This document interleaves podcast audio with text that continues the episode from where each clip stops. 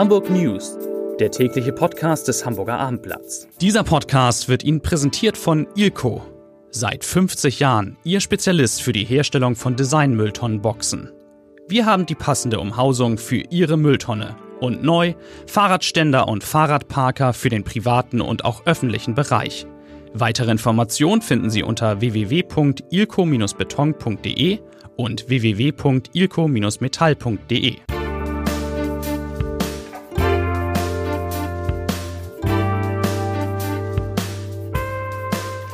Herzlich willkommen zum heutigen Podcast des Hamburger Abendblatts. Mein Name ist Lars Heider und heute verraten wir, wie man von Hamburg aus, nicht unwichtig, in den Urlaub fliegen und trotzdem zumindest ein bisschen was gegen den Klimawandel tun kann. Außerdem geht es um Hamburgs neue Ehrenbürgerin, die Pläne der Kunsthalle für das kommende Jahr, die Zukunft des Paloma-Viertels, des früheren Esso-Viertels, heißt es so, gleich mal klären, auf St. Pauli.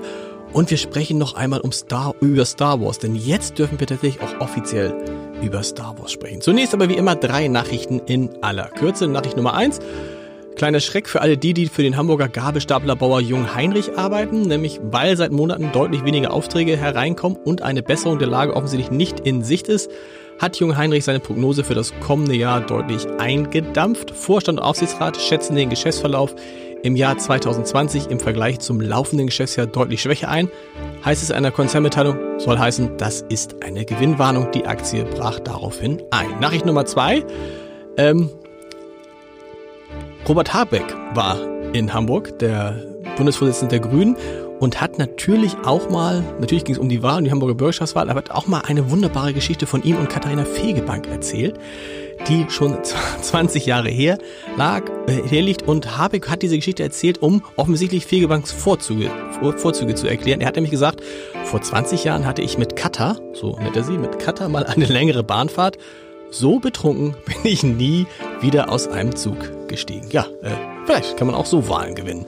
Und Nachricht Nummer drei, ein unbekannter Mann hat am Dienstagabend eine Tankstelle in Volksdorf überfallen. Laut Polizei betrat der maskierte Mann um 21.14 Uhr die Shell-Tankstelle an der Eulenkrugstraße, bedrohte den 54 Jahre alten Angestellten mit einer Schusswaffe und forderte die Herausgabe von Bargeld. Und klar, die Polizei sucht jetzt Menschen, die diesen Überfall beobachtet haben. So, Vier liebe Kollegen, nee, vier, eins, zwei, drei, vier, fünf. Fünf Kollegen sind heute da. Wir müssen uns beeilen. Wahnsinn. Volker Mees, ich habe ich hab aus der Wirtschaftsreaktion. Ich habe eben gesagt, Volker, viele fliegen jetzt über ähm, Weihnachten in Urlaub. Und eigentlich hat man da ein ziemlich schlechtes Gewissen, wenn man in Urlaub fliegt. Ich zumindest, du auch? Du fliegst ich fliege nicht über Weihnachten in Urlaub. Ich fahre äh, allerdings mit dem Auto, was jetzt auch nicht vielleicht so ganz so toll ist. Auto geht. Aber der Flughafen hat jetzt ein Angebot für alle, die die fliegen. Die können zumindest so ein bisschen äh, fast Abbitte leisten und äh, moderner Ablasshandel könnte man auch fast sagen. Man kann was machen.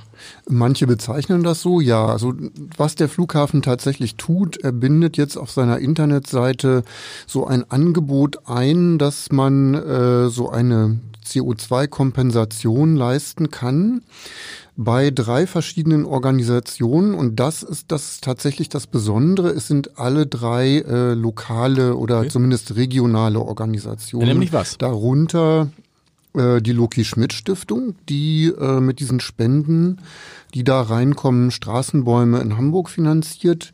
Dann gibt's die äh, Ida Ehre Schule aus Eimsbüttel die auch so einen Klimawald äh, vor den Toren Hamburgs anlegen will und ein Verein aus Bönningstedt, der da Bäume pflanzt. Und was muss man dann, nehmen wir an, ich fliege jetzt nach Mallorca, was müsste ich dann da zahlen, damit das adäquat ist? Äh, der Hamburger Flughafen gibt da nur so eine Bandbreite, so als Orientierungshilfe okay. an. Das ist ja freiwillig, äh, was man da zahlt und wie viel man zahlt. Und für einen Flug äh, nach Mallorca, einfacher Flug, würden da fünf bis 15 Euro angegeben. Und man kann auswählen, an welche Initiative das geht? So ist es genau. Man kann wählen, an welche von den drei Initiativen das gehen soll. Ja. Sehr gut. Das ist doch immer eine gute Idee. Noch besser ist natürlich, möglichst alle Flüge, die man nicht machen muss, nicht zu machen. Lieber Volker, vielen Dank. Uli Gastorf ist da, Chefreporter, Immobilienexperte und wir sprechen über das Paloma-Viertel. Da muss man immer noch sagen, Paloma-Viertel auf dem Kiez, das ist das, wo früher die Esso-Tankstelle stand. Ja, also genau gesagt, die Esso-Tankstelle und natürlich auch diese berühmten Esso-Hochhäuser, genau. beiden, genau, das ist das Areal. Also seit, wie lange ist es jetzt Baustelle eigentlich? Seit wann sind die abgerissen, die Häuser? Ja, es ist sogar, also es ist, also ein kleines Jubiläum gibt es dieser Tage.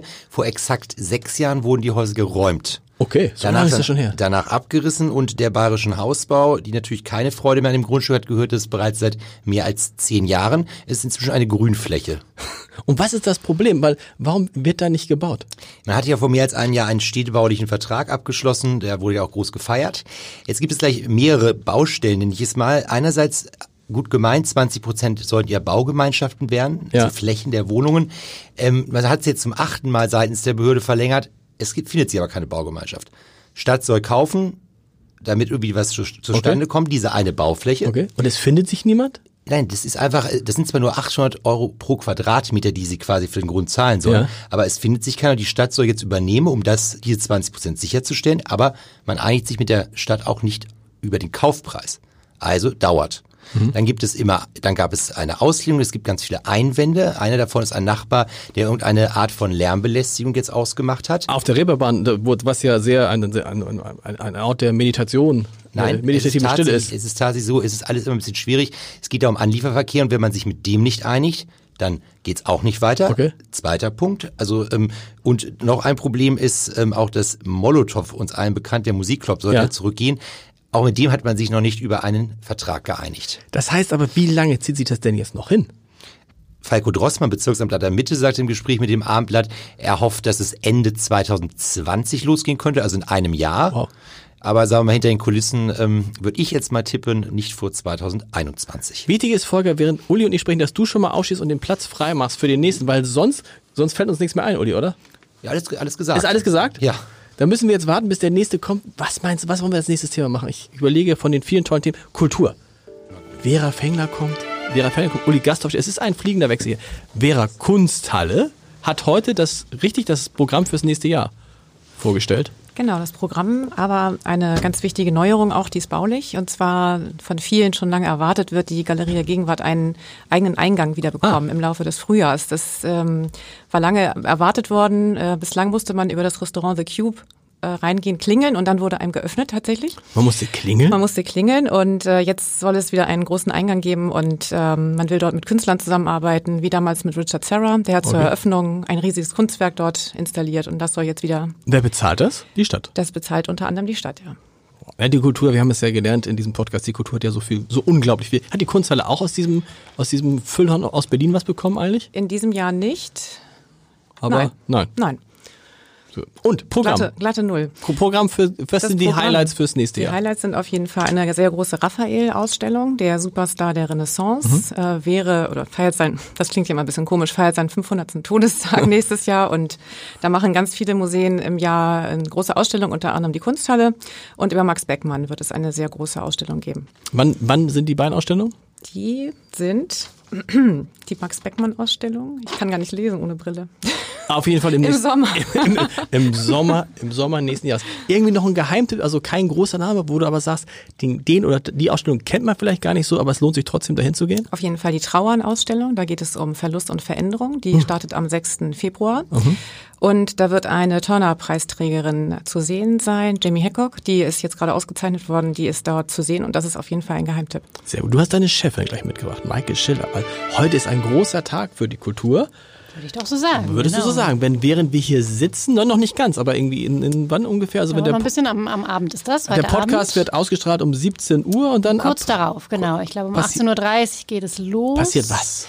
Zuerst einmal muss die Bürgerschaft ja noch zustimmen. Du musst also erst mal sagen, worum es geht. Boye soll heute Ehrenbürgerin werden. Ja. Die Kinderbuch- und Jugendbuchautorin Kirsten Boye soll heute die höchste Ehre bekommen, die Hamburg so zu vergeben hat. Und das ist eben die Ehrenbürgerschaft. Und ähm, der Senat hat es vorgeschlagen, mhm. Herr Tschentscher hat es vorgeschlagen.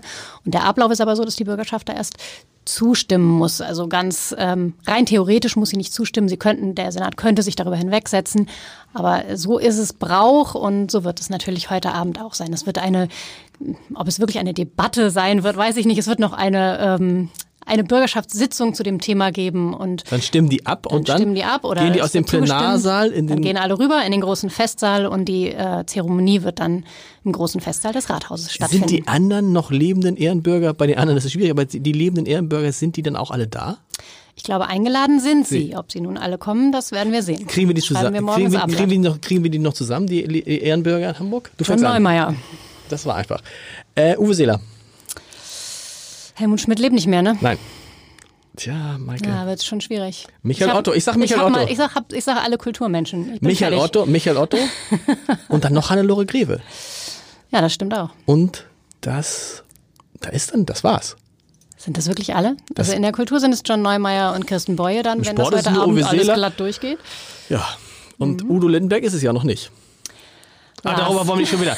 Heute geht es um Kirsten Heute geht- heute geht- okay. Sehr verdient. Was, wie, warst du schon mal dabei bei so einer, äh, bei so einer Nein, Pa- das ist für mich jetzt auch das erste Mal. Ich bin sehr gespannt. Du siehst ja, das sieht man ja jetzt hier nicht im Podcast, ne? aber ich habe mich ja schon voll in Schale geschmissen. voll in Schale geschmissen. Ja, kommst du auch? Äh, Ich komme nicht, ich habe eine Weihnachtsfeier heute. Kirsten Boye.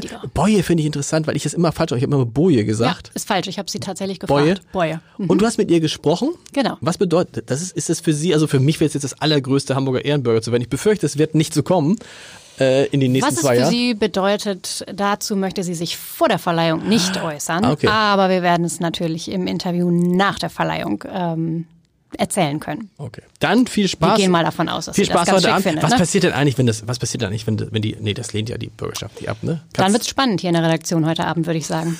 Dann das müsst so ihr mich kommt. anrufen, dann komme ich von der Dann Weihnachtsfeier, Weihnachtsfeier, komme ich rüber. okay. Vielen Dank. Alexander Josefovic. Habe ich es richtig ausgesprochen? Naja, das scharfe S, darüber können wir reden, aber bleib doch einfach bei Josi. Bei Josi ist. Gestern hatten wir die lustige Situation, dass du dir den neuen Star Wars Film angeguckt hast, aber gestern noch nichts drüber sagen durftest. Richtig. Weil man durf, durfte erst ab 9 Uhr sagen. Und du hast dann 9 Uhr 1 sogar. Also die 9 Uhr offiz 1, offizielle okay. Deadline ist um 9 Uhr 1 ausgelaufen. Und du hast gestern aber in deiner charmanten Art gesagt, der Film ist nix. Naja, aber, ja, ganz so weit würde ich vielleicht nicht gehen. Also man kann ihn sich angucken und wenn man keinen Anspruch der über optisch herausragende, irrwitzig große Raumschlachten hinausgeht hat, dann wird man sicherlich ganz gut unterhalten. Wie lang ist der Film? Ist das nicht so ein ewig langer Film? Ja, 142 Minuten, also Okay. zwei Stunden 20 Minuten, das, das ist machbar. Also Ich bin jetzt nicht so der Star Wars Experte, das ist Folge 9 oder? Ja. Immerhin.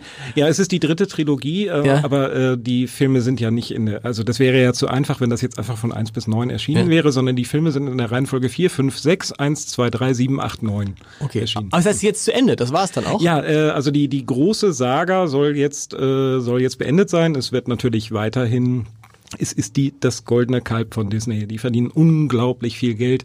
Episode 8 hat leider nur 1,3 Milliarden Dollar eingespielt. Das war, da waren sie alle ein bisschen enttäuscht. Aber sie werden diese, dieses goldene Kalb nicht schlachten. Ähm, es gibt, es läuft jetzt gerade bei, bei, bei Disney eine neue Serie, die sich um The Mandalorian, den äh, Kopfgeldjäger Boba Fett dreht. Es wird ein Obi-Wan Spin-off-Film kommen. Also die Maschine läuft weiter. Wird in allen Hamburger Kinos gezeigt. Ich gehe stark davon aus, jeder, der irgendwie Was ist Film dein Geld Lieblings, was verdient- ist dein Lieblingskino? Ich gehe jetzt, ich gehe immer in die Astor Lounge jetzt, mein, mein Alt, meinem Alter angesprochen, äh, äh, angemessen. Ja, me- meinem Alter angemessen, ich gehe gerne ins Savoy. Wenn ich, äh, wenn ich in Hamburg ins Kino gehe, gehe ich gerne ins Savoy. Weil da habe ich nicht so das Gefühl, dass ich in der Flughafenfertigungshalle bin. Und es gibt einen hervorragenden Gin Tonic an der Bar. Sehr gut. Wie immer zum Ende, ich, habe meine Lesebrille heute auch nicht mit, zum Ende aber ein, den Lesebrief des Tages. Es geht nochmal um den geplanten, die geplante Untertunnelung des Hamburger Bahnhofs, also sozusagen Hamburg 21.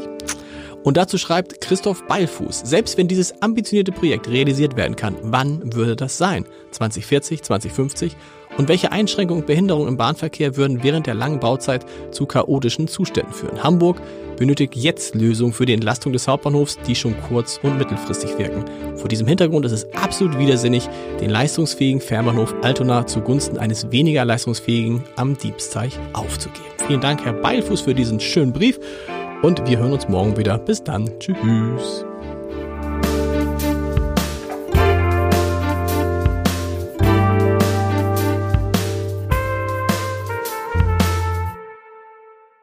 Weitere Podcasts vom Hamburger Abendblatt finden Sie auf abendblatt.de slash podcast.